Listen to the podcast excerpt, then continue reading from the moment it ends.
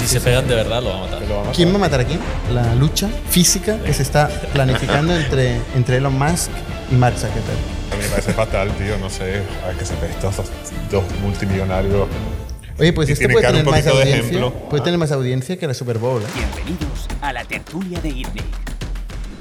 Bueno, bienvenidos a una nueva tertulia de ITNI. Como todos los jueves aquí estamos con César y Jordi y esta semana con Joseph Hellman. ¿Qué tal, Joseph? Bien, gracias por invitarme. A ti por venir. Pasabas por Barcelona, ¿no? Y Sí, no sí. podías no hacer parada aquí, ¿no? Exactamente. Eh, Joseph es podcaster. Tu principal ocupación es podcaster. No, no, no, no. No, no, no. Explícanos el pitch rápido de cuál es tu historia. Bueno, yo soy consultor de toda la vida, eh, muchos años en consultoría estrategia, eh, principalmente 11 años trabajando fuera de España, viajando como un loco. Eh, una historia de una compañía que entré era muy pequeña, entramos socios, fuimos comprando equity y creció mucho. Y después de muchos años ya me cansé de estar en el avión y me metí a trabajar en Intra. Entonces, bueno, eso fue otra historia bastante interesante, no para mí. Y hace ocho meses decidí que el mundo corporate no me gustaba y estoy por mi cuenta. Y en todo ese proceso que estaba en Indra, que estaba así un poco intelectualmente aburrido, fue cuando empecé el podcast. Y bueno, tengo el podcast. ¿Cómo se llama? Outlier. Outliers, se llama Outliers, así que... Está en Spotify. Spotify en todas las plataformas, es solo audio. Y básicamente entrevistamos emprendedores, ejecutivos, algunos coincidimos contigo, también mucha gente del mundo creativo, que es donde yo vengo, emprendedores que han hecho sus agencias, etc. De hecho, nos conocemos porque me invitaste a tu podcast. Sí, sí. Ah, yo no sabía esto. Sí, sí, por eso nos conocimos. Y luego hicimos un, un podcast especial de ITNIC y bueno, de ITNIC Outliers, donde hacemos un debate sobre consultoras contra startups, contra, no, no, contra o, o en comparación con. El beef. ¿Eh? El beef. Exacto. Bueno, Porque siempre nos criticamos, ¿no? Unos que siempre pierden dinero, las Exacto. otras que La- no los saben- clásicos, todos los mitos ahí nos los tiramos en la cara. Y luego estaba Javier Andrés, que estaba como entre medio, porque él ha estado pues la mitad de su vida en consultoría y la mitad de su vida en, en startup. Y él, lo que pasa es que se posicionaba en el lado startup, hay que decir. Sí, Era dos sí. contra uno. Sí, es reniega, era dos contra uno, pero bueno, ahí... Te como, bien. como yo era el host en teoría, entonces pude ahí gestionar un poco las... Yo venía preparado. De hecho, yo les mandé a ellos unas... Yo soy muy estructurado, ¿no? Como buen consultor. So, yo les mandé ahí los Nosotros temas. también. ¿Sí? Como puedes ver. Joder, pero verdad, cuando lo entrevisté y le mandé el story, me dijo, primera vez en mi vida que me envían un story para una entrevista. Y yo, joder, yo, yo siempre lo envío. Bueno, tú has podido ver lo que nos hemos preparado esta tertulia Sí, sí. con días de antelación y tal. Yo estaba todo nervioso, le mandaba WhatsApp, oye, pero ¿y de qué vamos a hablar? Javier Andrés, que ha montado Lucía, ahora justamente estábamos hablando, ¿no? Eh, que es un, un conector con ChatGPT vía WhatsApp, ¿no? Sí, es interesante. Es una, una aplicación que a través de WhatsApp te permite hacer interfaz con inteligencia artificial. Ahora es con ChatGPT, pero podría ser con cualquiera. Entonces, em, aparte de eso, tiene un feature que creo, que yo, creo que es el killer, que es que si te llega un, mensaje de voz, que a todo el mundo es, "Oh, este tío tan pesado que me envía mensaje de voz, o estás en una reunión, se lo forwardeas a Lucía en, WhatsApp y te lo devuelve escrito en texto. Entonces eso funciona muy bien. Lo que pasa es la típica feature que en algún momento saca WhatsApp. Sí, eh, bueno, eso hay que ver. Acaba de levantar dos millones y medio. O sea, yo lo tuve en mi podcast. Bueno, él es amigo y yo fui su jefe hace millones de años antes de Montó, Tiquetea. eh, Tiquetea. Tiquetea. Que se la vendió a Eventbrite. Y bueno, hicimos ese podcast y, y la verdad que nos vemos bastante. Y sí, levantó dos millones y medio. Entonces, el modelo de negocio no lo conozco cuál va a ser. Bueno, me imagino que estarán probando con temas freemium o que los compre alguien que... Microsoft o alguno de estos, no sé. De momento el modelo de negocio es montar una startup de IA y levantar pasta. Exacto. Porque son las únicas que levantan pasta. Hombre, pero eso ahora, ahora cambiamos, pero hasta hace 10 meses era el modelo de todo el mundo. Bueno, Incluido OpenAI. incluyendo OpenAI. Claro, su modelo de negocio era montar un modelo y levantar pasta. Bueno, en su caso era un poco más raro, ¿no? Porque era una fundación. Sí, bueno. Y luego empezaron a facturar. Lo empezaron a facturar. Bueno, cuando tú eres joven siempre eres de izquierda, ¿no? Y después cuando empiezas a ganar dinero, ya no quieres más la Hostia, ¿y esto, fundación. ¿De dónde viene esto ahora? He perdido el vínculo. Es el mismo símil, pues cuando empezó era una fundación y cuando vio que aquello Ah, tiraba, vale, pues, vale, vale, vale.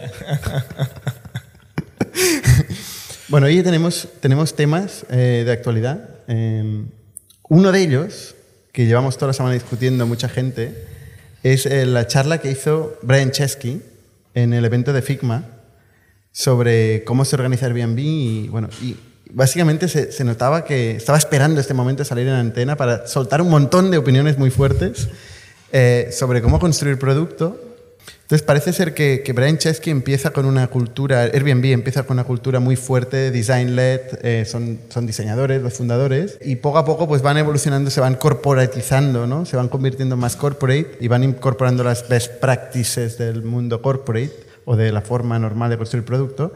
Y hay un momento de cambio brutal en la pandemia donde desaparece todo su negocio y tienen que pues, reconstruirse desde las cenizas y replanteárselo todo. Y en este replanteamiento vuelven un poco a los orígenes. ¿no? Les permite la excusa de tener que hacer un layoff, una reestructuración y volver a ser pequeños, les permite volver a los orígenes y a su ADN y, y- y vuelven a ser una design-led company. Eh, y una de las cosas que, explica Brian Chesky es que pasa a un modelo mucho más centralizado, donde tienen que tener un roadmap único y que, él tiene que editarlo. O sea, al final él se explica su propio rol como un editor, eh, pues en vez de contenido de, de, de magazines, en este caso es de software, y que, bueno, la gente tiene que hacer demos y tiene que pichar eh, la- las cosas, ¿no? Y que al final dice que hay 30 personas que son una una especie de cerebro compartido que, que son las que crean Airbnb, ¿no? A pesar de que, que hay mucho más, mucho más gente en la organización, al final eh, les tiene que caber en la cabeza a una, una poca gente eh, y hacer el símil de que pues, el cliente también le tiene que caber en la cabeza, ¿no? No, eh, entonces, una de las cosas que dice es habla del rol de product manager, que es un rol que, bueno, que se ha discutido muchísimo eh, desde que apareció el concepto de forma explícita, pues igual a finales de los años del 90 y- 99 o así, Ben Horowitz, que habla del CEO of Product y que luego evoluciona pues, a un modelo de trío eh, con el tiempo entre ingeniero, diseñador y product manager, que va cambiando las atribuciones, que tú preguntas a los product managers, yo llevo tiempo haciéndolo, eh, cuál es su rol exactamente, y normalmente recibe siempre respuestas diferentes. O sea, esto denota que, que es un rol nuevo, que es un rol que, que no ha acabado de, de tangibilizarse de forma muy explícita y muy clara. ¿no? Entonces, bueno, él lo, lo- lo cuestiona, este rol, ¿no? y dice que en, en su organización pues, desaparecen. Entonces esto genera un revuelo enorme y dice, no, no, no, no desaparecen, no, les cambiamos el nombre y son product marketers. ¿no? Entonces tenemos muchos más product marketers. Product, market, product Marketing Manager. Que, el- normalmente no, no- no están tan capilarizados los product marketing managers a nivel de equipo, no hay tantos, entonces eh, él le da esta concepción más, de, más orientada al go-to-market, ¿no? que es un, es un negocio B2C, con lo cual para mí tiene, tiene bastante sentido juntarlo en el, en el, al go-to-market y al final acabarle dando los tríos de producto pues más accountability, más, más impacto directo. Igual en B2B esto pues sería un rol más, más unido a sales o más, más cercano a sales. ¿Cómo, cómo lo habéis visto esto? Y yo creo que se ha sacado un poco de contexto, ¿no? O sea, yo creo cuando vi la, la charla hoy viniendo en el tren, para mí la charla de lo que habla es del design-led company.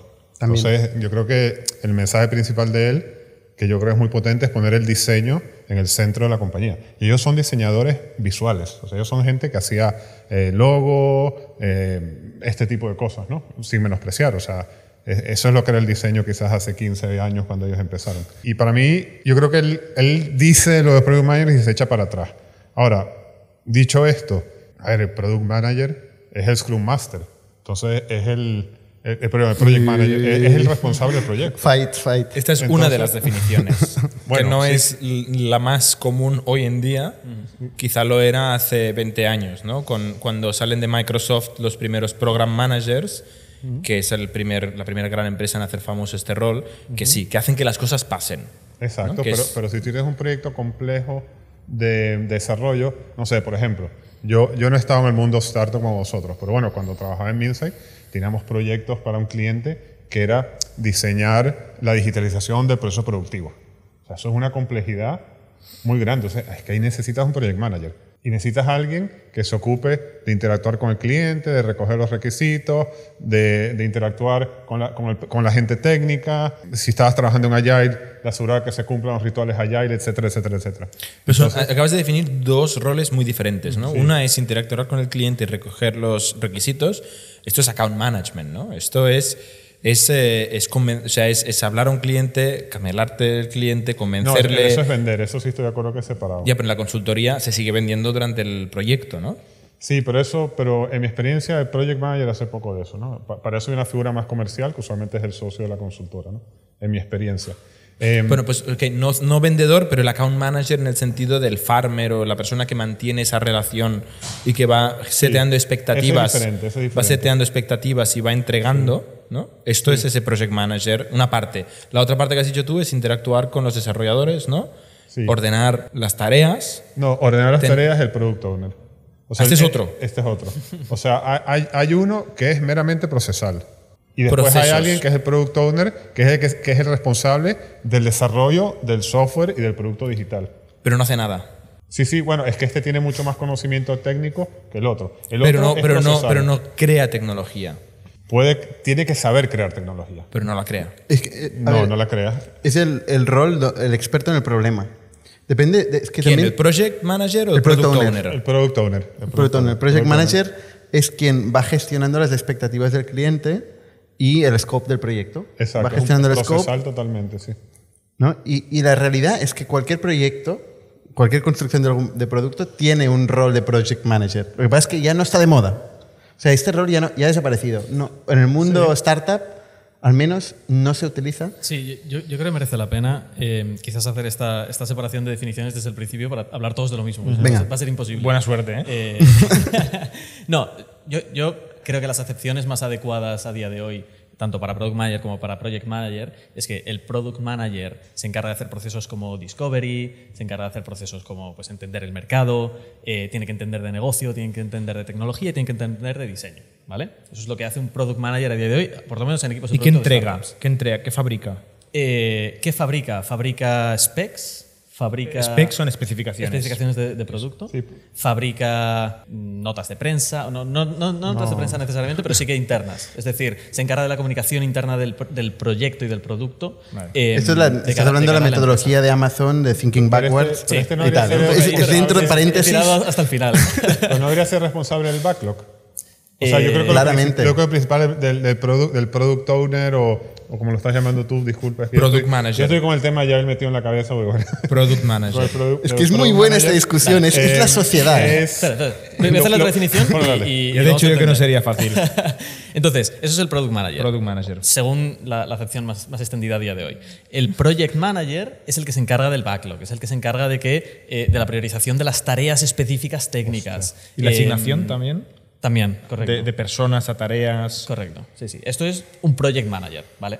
Eh, y de hecho, pues ten- tenemos casos como, por ejemplo, eh, en, en el caso de Apple, es, un, es una figura que ni siquiera es un rol, es una función. Ellos lo llaman DRI, lo llaman Directly Responsible Individual, y es el que se encarga de que el proyecto se lleve a cabo, ¿vale? Y es una persona que forma parte del equipo. ¿Es un ingeniero? ¿Es un diseñador? ¿Es lo que sea? Un mago.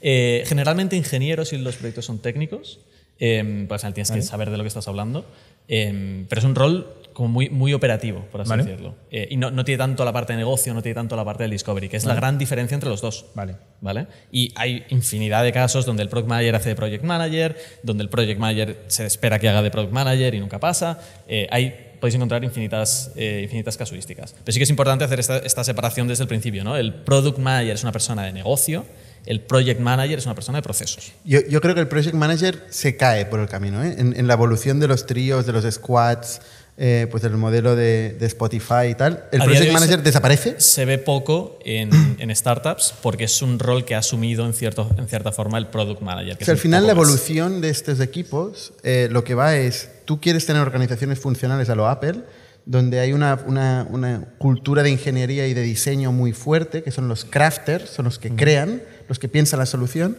y no quieren sentir que hay una persona de negocio por encima suyo. ¿Vale? Y este es el gran problema, va alrededor de este tema. ¿no? Entonces el project manager acaba siendo de alguna forma la persona de negocio, o este rol que business unit, o el GM de la business unit, acaba siendo esta persona de negocio. Entonces esto no, no gusta, desaparece y se acaba generando un sistema de tríos, cuartetos o dúos, eh, depende de- del tipo de organización. ¿Cuál es el cuarteto que me he perdido ahí? Data. El cuarteto es cuando, bueno, entonces quintetos. Ah. si quieres meter data, de quintetos. de data no hablo. De data no hablaba, yo hablaba del rol más, más eh, venta go-to-market, si quieres añadirlo, pero si no... O sea, producto, data, ¿eh? diseño, ingeniería, product marketing. El típico es y el data. trío. El típico es el trío, ¿no? Es diseño, ingeniería Y producto. Y producto. Que es negocio. Que es negocio. Pero al mismo nivel. Al mismo nivel. Sobre todo, sobre todo, es muy importante que esté al mismo nivel. ¿no? O sea, que lo hablamos como. O sea, lo hablamos Punto cada clave. Llevamos una semana solo hablando de esto. Un año. Pero es lo que defendía, y ahí yo estoy muy de acuerdo, más allá de, de Brian cómo la Chesky, estructura, dices. sí, es, em, poner al diseño en el centro del proceso. ¿Pero eso qué significa? Pues esto cuando hace años se empezó a hablar de las Customer Centric Organizations, eh, era eso, ¿no? Oye, eh, entiende a tu cliente, ¿no? Entonces, ese es un tema. Otro tema que a mí me pareció que era muy interesante, él decía, diseña para ti. O sea, tú tienes que diseñar la solución que sea mejor para ti. El dogfooding. ¿Sabes? Entonces, em, y tú eres un diseñador y tú sabes que eso es lo mejor. Y después vas y lo pruebas. Es interesante, ¿no? Porque si tú ves la historia de Airbnb, te estaba hablando antes del podcast este con Joe Gibbia de Howard Buildis, que cuenta su historia.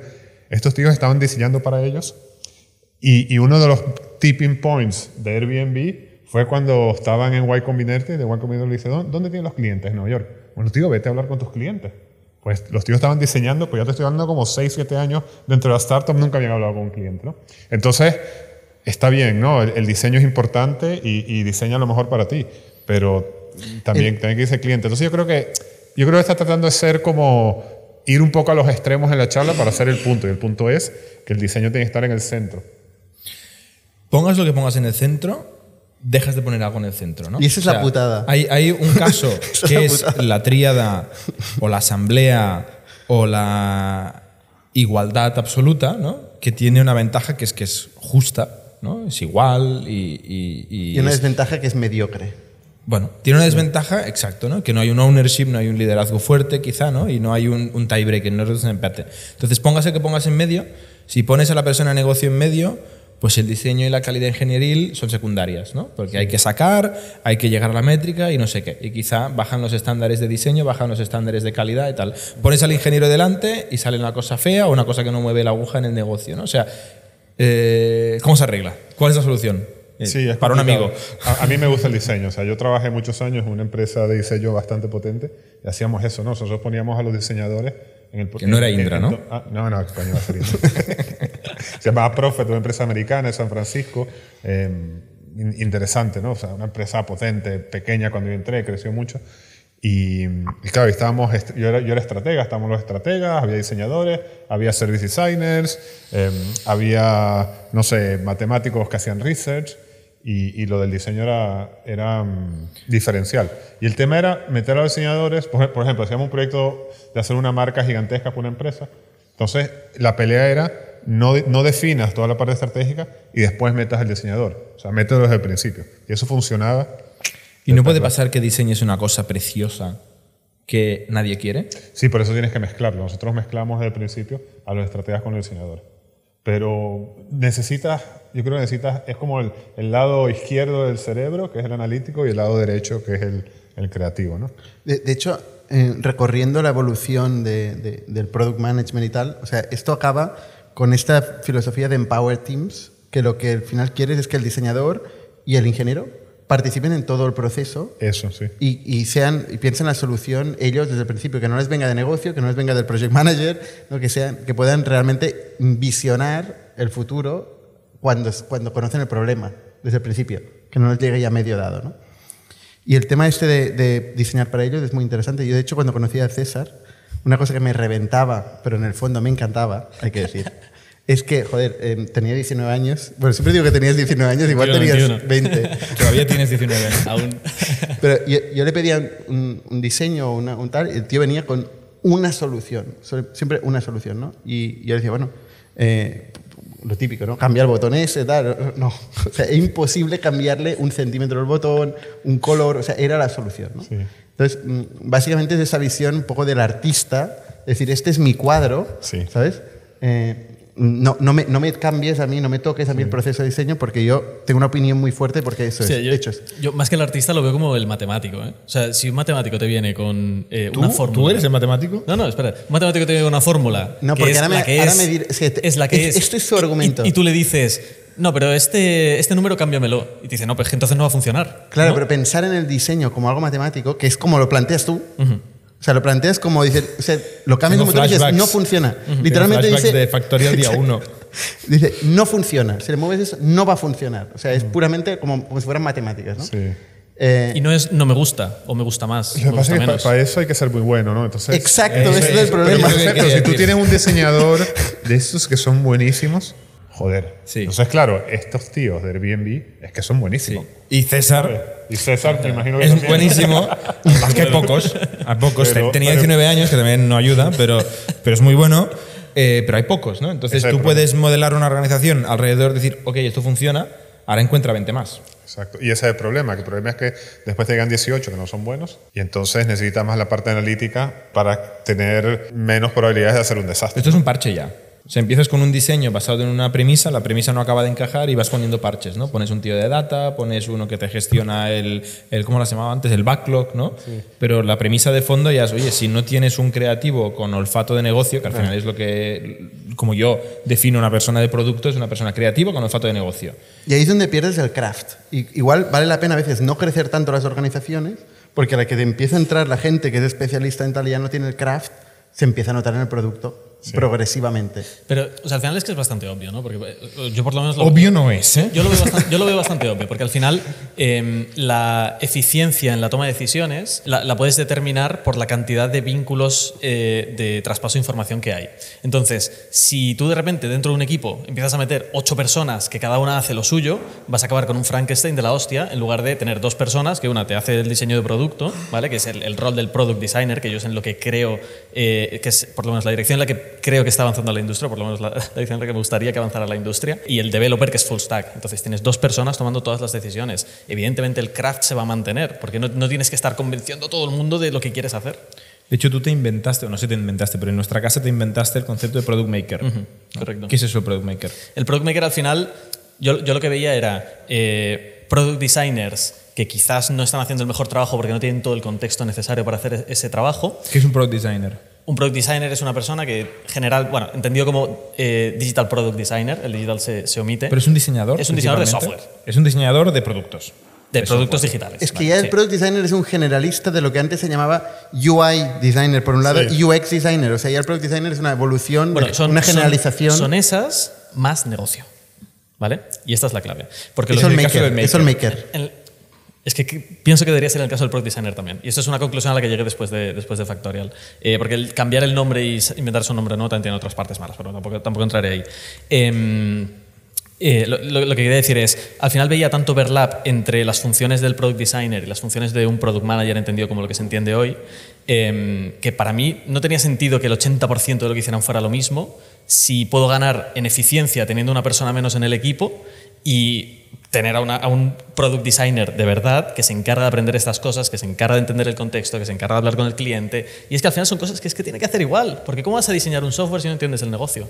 No sabes lo que estás vendiendo. ¿Cómo vas a diseñar un software? Es imposible. Si es difícil diseñar bien, si es difícil construir bien producto, hacer la UI bien y tal, saber negocio, con esta mano os cuento.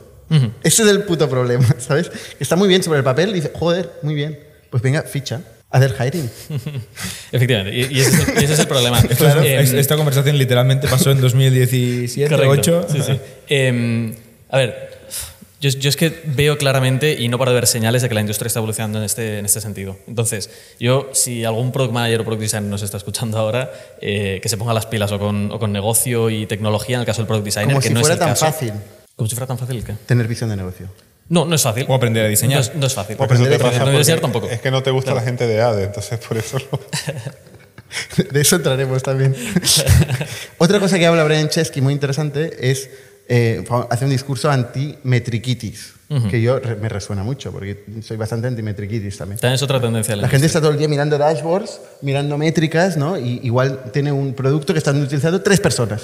Tres, pero está mirando el dashboard, ¿no? No va a hablar con las tres personas y, y mirarle a los ojos mientras usan el producto. Esto aquí nos pasa en los pitch, que a veces nos vienen emprendedores, nos cuentan un pitch, me acuerdo de algunos en concreto que me, me supo hasta mal, eh, y nos contaban esto, ¿no? un montón de métricas, y al final llegas a la conclusión de que tenían 10 clientes. Y le preguntas quiénes son, Ni idea, ni idea. ¿pero qué hacen las empresas? ¿Por qué te han comprado? Pero han hecho tantos clics en este botón, pasan tantas horas al día y tal. Un dices, "Son funnel". 10. Súbete a un avión, haz un zoom, haz algo, ¿no? Y Recomendación luego a está la el tema que del A-B testing. Y luego está el tema del A-B testing, que está en contra del A-B testing, Brian Chesky.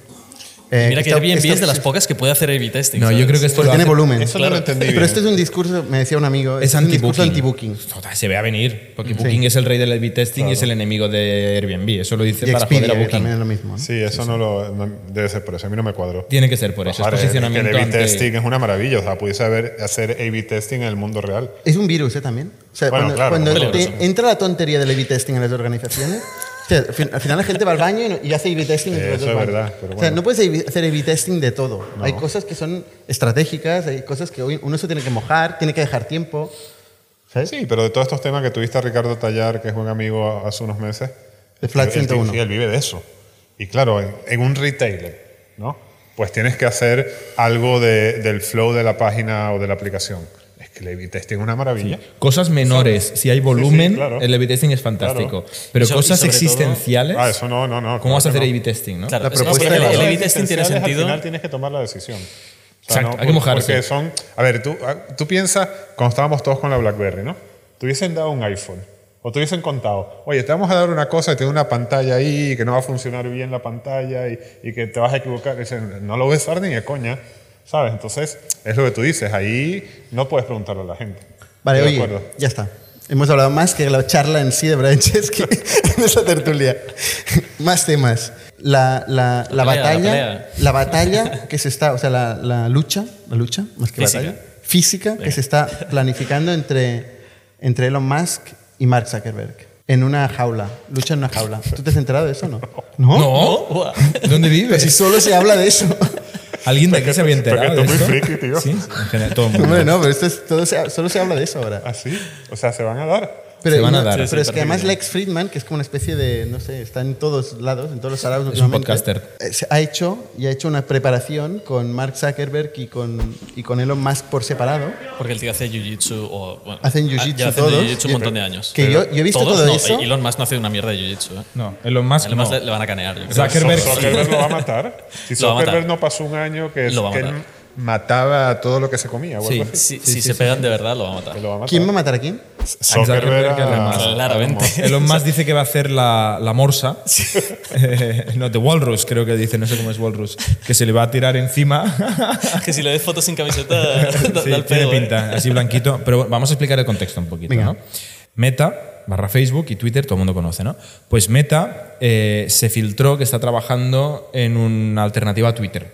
En un producto construido encima de Instagram, con el grafo social de Instagram, con los followers que tienes en Instagram, donde pones mensajes de texto, como en Twitter. Entonces, esto se liquea y un tío por Twitter le comenta a Elon Musk eh, qué te parece y Elon Musk entonces empieza a vacilar a Meta y a Zuckerberg en Twitter y al final le acaba retando a una pelea en una jaula, en un tweet, ¿vale? Un poquito random, el tío ahí cagando, pues hace el tweet y pone esto. Y todo el mundo jajaja, jajaja, hasta que Zuckerberg en su feed de Instagram, que también es bastante curioso, que uno por Twitter y el otro por Instagram se van hablando, ¿no? Y la gente pone screenshots.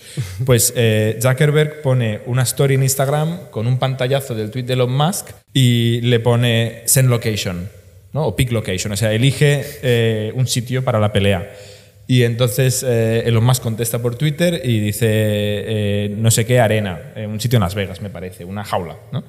Y, y entonces empieza la gente a volverse loca, ¿no? porque es, cierto que los dos están poniendo esto. Y, y entonces sale el tío, el, el CEO de la UFC, como se llame, lo que organizan las, las luchas estas que se ponen a palos eh, finísimos. Y el tío dice que ha hablado con los dos y que es- están dead serious, que, que, que, se lo, que, que es- que lo ponen muy en serio y que se plantea que será la lucha más grande de la historia de la UFC, eh, con más tráfico que, que todos esos famosos que... La pregunta es, Elon Musk lo ha firmado porque seguro, seguro que se va a echar en algún momento. Que yo sepa, no ha firmado nadie, eh, pero, pero el tío este lo está organizando de verdad. Y, y lo que más me, me hizo gracia es que le preguntaron a la persona, al spokesperson, al portavoz de Meta, eh, que, que si era cierto y que qué tenía que decir sobre la historia. Y, y la persona esta dijo, bueno, es bastante autoexplicativo. Dimitió. No, no, dijo, dijo creo que es bastante autoexplicativo, ¿no? O sea, no sé, lee lo que dicen estos señores, se quieren hostiar. Y luego lo de, lo de que está entrenando Elon Musk. Esto, con- Centro de datos, aquí no, no podía poner el vídeo de, del ex Friedman entrenando. Bueno, no tenemos pantalla hoy. ¿no? Vale, luego, luego lo ponemos. Y la, y la foto de, de la morsa también. ¿eh? I have a move called the Walrus, The Walrus. También es importante. me, me parece. El vídeo de la morsa también. Antes me, me decía fuera del micrófono, Bernard, que yo soy un poco conservador, ¿no? Y a lo mejor lo soy porque ya soy un poco mayor ya. A ver cómo no tengáis Menos mal que lo has dicho tú. Menos mal que lo has dicho tú aquí. Pero a mí me parece fatal, tío. No sé. Joder, que se ve estos dos, dos multimillonarios. Oye, pues tienen puede tener un más poquito de audiencia. ejemplo. Puede tener más audiencia que la Super Bowl, ¿eh? Que mi podcast seguro, pero. pero Eso es difícil. pero- este no lo sé. ¿Ah? Eh, Jordi, ¿Te parece fatal? pare- ¿Por qué? ¿Por qué te parece fatal? Joder, porque están. O sea, a ver, si tú eres una persona así, yo, yo no te digo que tú tengas que vivir tu vida para otros, pero es que es un mal ejemplo. Es que es un mal ejemplo. o Estoy sea, de acuerdo, ¿eh? o sea, ir a pegar- ir y pegarse es un mal ejemplo y sobre todo es que este es el hombre más rico del mundo. Eh, Yo creo que es un precedente peligroso. No sé, Pero a ver, pero que lo- es de coña, ¿no? Pero ah, ¿no sí. es de coña? pero Ah, no, si no, bueno, o sea, pero si, dice- si se pegan va a ser de verdad. Jordi, Jordi, un tema que ha salido es que Dana White, el presidente de OFC, dice que va a poner toda infraestructura gratis y a cambio todo el dinero que se genere se va a donar a causas benéficas. Correcto. Tanto Que es por este el que parte de decía Mark, yo. pero por- igual está mal. parte de Elon. O sea, ¿tú te imaginas a Steve Jobs y a Bill Gates haciendo esto? No, pero hubiera estado bien. O sea, pegarse está mal, pero decir, el deporte de la lucha, ¿estás en contra del deporte de la lucha? Sí, como, como deporte, hay gente que elige ir, así- ir ahí a, cada, competir. ca- cada uno hace lo que quiere. Lo que pasa es que estos son dos referentes de personas exitosas, eh, que las digo muy bien, que en teoría son muy inteligentes, muy trabajadores. O sea, no creo que es la gente que tiene que enviar el mensaje de que las diferencias se resuelven a se hostias. resuelven a hostias. Ya, dicho Yo- así, yo creo dicho que- así, yo creo que es parece peligroso. razonable. Pero de nuevo, yo soy mayor probablemente que todos los que están acá. Entonces, Yo, yo lo veo ya- parecido al, al concepto de la Kings League y ese tipo de cosas, ¿no? O sea, gente mm, ama- amateur en algo, un deporte. Bueno, Zuckerberg, campeón de Jiu-Jitsu, de Sí. no sé qué campeonato este año, ha salido Sí, hace sí. un mes. O sea, Zuckerberg se lo toma muy en serio. Tío. Es cinturón blanco, que ahí es bueno. En Jiu-Jitsu esto es bueno. Blanco no es donde No, blanco es bueno. Ahí es bueno. vale. Lo va a matar. lo voy a matar. El otro es grande, ¿eh? Sí, tío, pero lo, lo Ya. tumba al suelo y lo. Ya. Tiene pinta que no hace mucho deporte. Esperemos que no pase, ¿no? O sea, sería divertido, sería entretenido, pero esperemos que no Tiene- pase. tendría morbo, pero. A ver, yo creo que Elon Musk igual un par de hostias en la cara le van bien. lo he dicho, lo he dicho, ya está. Visto así. Eso es verdad. Eh, a ver, más temas que tenemos. El tema de IRL. Eh, ¿Queréis hablar? ¿O Databricks? Databricks sí que es más interesante. Teenage Engineering, el corner de César. No, pero lleva, más lleva un momento, semanas un momento sobre AI, porque hablamos mucho, antes hablamos del modelo de negocio de las rondas y tal. Bueno, está, está avanzando en el funnel, eh, porque esta semana se ha anunciado que Databricks, que es una de las compañías líderes en el sector de las bases de datos, valorada en casi 40 billion en el mercado privado, anuncia que quiere comprar Mosaic ML por 1,3 billion. Una empresa que se fundó eh, creo que hace menos de un año y que tenía 60 empleados, creo, en el momento de la venta, que es César, por favor, latitud, lo mismo. De aquí a poco, de aquí a poco. de aquí poco. Eh, y que aparentemente se rumorea que pasaron a facturar 20 millones de dólares. Entonces, 20 millones a un billón y medio, pues es un múltiplo de casi 100, eh, con una empresa muy, muy, muy, muy, muy, muy, muy joven. ¿no? Eh, entonces, bueno, primera, es interesante que casi todos los, o sea, que está habiendo mucho M&A, muchas compras o partnerships estratégicos entre las grandes plataformas, los hiperescaladores, ¿no? que se llaman estos hyperscalers, que son las plataformas de cloud, y también otras como podría ser Databricks, ¿no? que están una capa por debajo de grandes plataformas de infraestructura cloud, y todas las startups de, de AI que están saliendo ahora. Eh, y luego... eh, No solo en AI, ¿eh? he de decir, eh, especialmente en, el, en la industria del data, eh, está, se dice que se va a venir una gran consolidación de, de empresas. Eh, de hecho, esta misma semana, em, ThoughtWorks, no. Eso es una consultora. ThoughtSpot, perdón, eh, que hacen un producto de, de análisis de datos para, para Enterprise, compraron Mode, Mode.com, que es un BI bastante conocido, por 200 millones. Así que parece que va a haber bastante consolidación de, de plataformas en el mundo del data. Porque también en los últimos 10 años, aquí ya hablando de mi libro, ¿eh? Eh, los últimos 10 años ha habido una fragmentación brutal de, de herramientas. Pasamos de pues, los BIs que lo hacían todo a mm, la herramienta específica que hace no sé qué. em, y estas ahora, con el panorama actual, pues ya no van a poder levantar más rondas, se van a quedar por el camino, no van a poder justificar el crecimiento eh, y van a ser adquiridas mm, en masa por Databricks, Snowflake, todas las grandes. Venga, vamos tarde. Va- vamos al corner de producto, que hace mucho tiempo que no, no- no entramos. Ya toca, ¿no? ¿Qué nos traes hoy, César? Eh, un ventilador. ¿eh? Estaría, muy- estaría de puta madre. Ojalá. Pues de ventiladores no, pero es un buen segue porque voy a hablar de, de hardware. Hoy voy a hablar de Teenage Engineering. Que es una empresa que empezó en, en 2005, es una empresa que se dedica a, la fabricación de, dispositivos electrónicos, generalmente enfocados a música, aunque ahora están haciendo otras cosas. ¿vale? Ellos son como el Apple de la música, de alguna forma, porque son, son gente que cuida muchísimo el diseño de los productos, cuida muchísimo la calidad de los materiales, eh, todo este tipo de cosas, y últimamente se están haciendo bastante conocidos porque, entre otras cosas, pues han hecho colaboraciones con, Nothing, eh, por ejemplo, que pasó por el podcast de Itnic, eh, para el diseño de los primeros, eh, los primeros headphones que, que tuvieron, si no me equivoco. Em, pero esto es una empresa, es curioso, porque es una empresa sueca, eh, si no me equivoco, son suecos, correcto. Em, empezaron en 2005, pero hasta 2010 no sacaron el primer producto. El primer producto fue el OP One, que al final es, es un eh, sintetizador, sampler, eh, todo en uno, eh, dentro de, un tecladito muy pequeñito y muy bonito y muy, muy caro. Em, y, y lo posicionan de la misma forma que, que lo hace Apple. O sea, hacen productos muy, muy buenos, eh, muy, muy caros.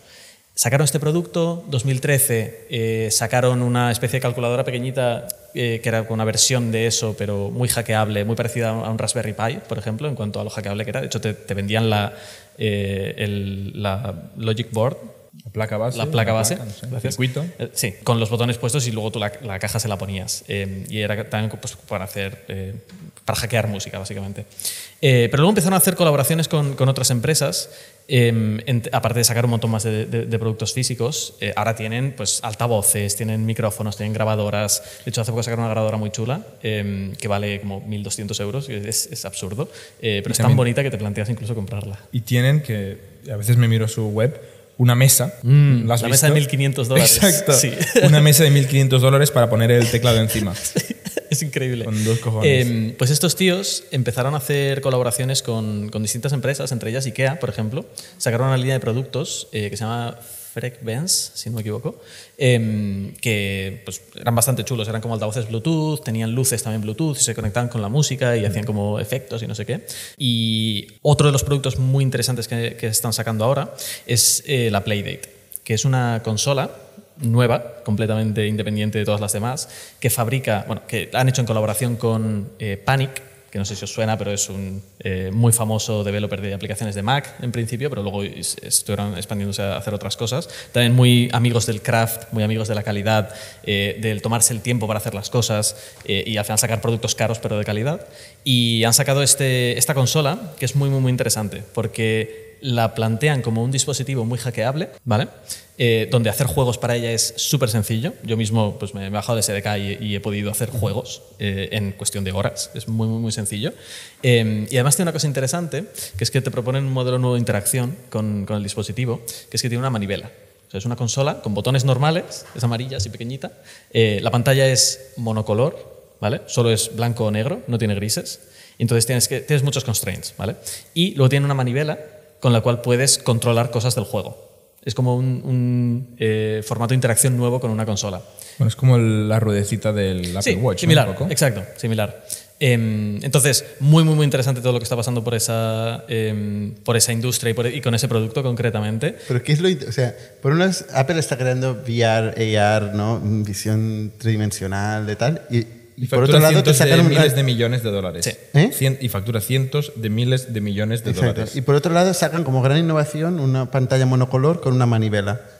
Sí, pero fíjate que es innovación porque hoy en día eh, tienes esto. Estas son las consolas de hoy en día. Y en estas consolas puedes hacer lo que tú quieras, porque es una pantalla donde puedes representar eh, visualmente lo que, lo que te dé la gana. Y al final con el touch puedes crear los botones que te dé la gana. Tien- Tienes toda la libertad del mundo. Pero ¿qué pasa cuando tienes toda la libertad?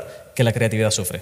Porque la creatividad funciona mucho mejor cuando tienes muchas limitaciones. Entonces, por el hecho de tener una pantalla monocolor, de tener muy pocos botones con los que trabajar, la pantalla es así de pequeña, son 400 píxeles, es enana, y el hecho de tener este tipo de dispositivo tan hackeable, están saliendo una cantidad de juegos muy, muy, muy interesantes que nunca habríamos podido ver eh, haciendo juegos para móvil, por ejemplo. Uy, perdón, haciendo eh, juegos para móvil. Em, entonces, yo, si me preguntáis, de aquí a 10 años Teenage Engineering lo compra Apple. Ya está. ¿Tienes Engineer qué? Lo compra Apple de aquí a 10 años, seguro. Bueno, pero esto tampoco es un gran éxito. O sea, sería mejor que sustituyera a Apple. O sea, yo, yo pensaba que, que- ibas macho, más ambicioso. Oye, No, no, no. Apple que me compre a mí directamente como persona, no me... Bueno, muy bien. Si os sobra el dinero, muy recomendado. Sí, la verdad que los productos son increíbles. Eh, ¿Tú sí. tienes algo de ellos? Eh, bueno, me pillé la Playdate, concretamente. No me ha llegado aún, porque la pedí hace dos años y eh, van ¿Cómo? haciendo como- sí, sí, van haciendo baches y los van sacando. Muy, muy lento. Eh, pero sí, sí. Y nada. Y también si tenéis facilidad soltando dinero por cosas bonitas, no entráis en la web. Os lo recomiendo. Pero son Latitud. cosas que no necesitáis. Latitud.so. Eso, si tenéis facilidad para comprar cosas bonitas, latitud. Somos un ecosistema de startups tech de Barcelona, creadores de Camalún, Kipu y Factorial, entre otras. Ofrecemos más de 5.000 metros cuadrados de coworking a startups y organizamos eventos diarios para discutir negocio y tecnología hasta la saciedad. Desde ITNIC Fund invertimos en equipos con capacidad de construir grandes productos y negocios. ¡Te esperamos!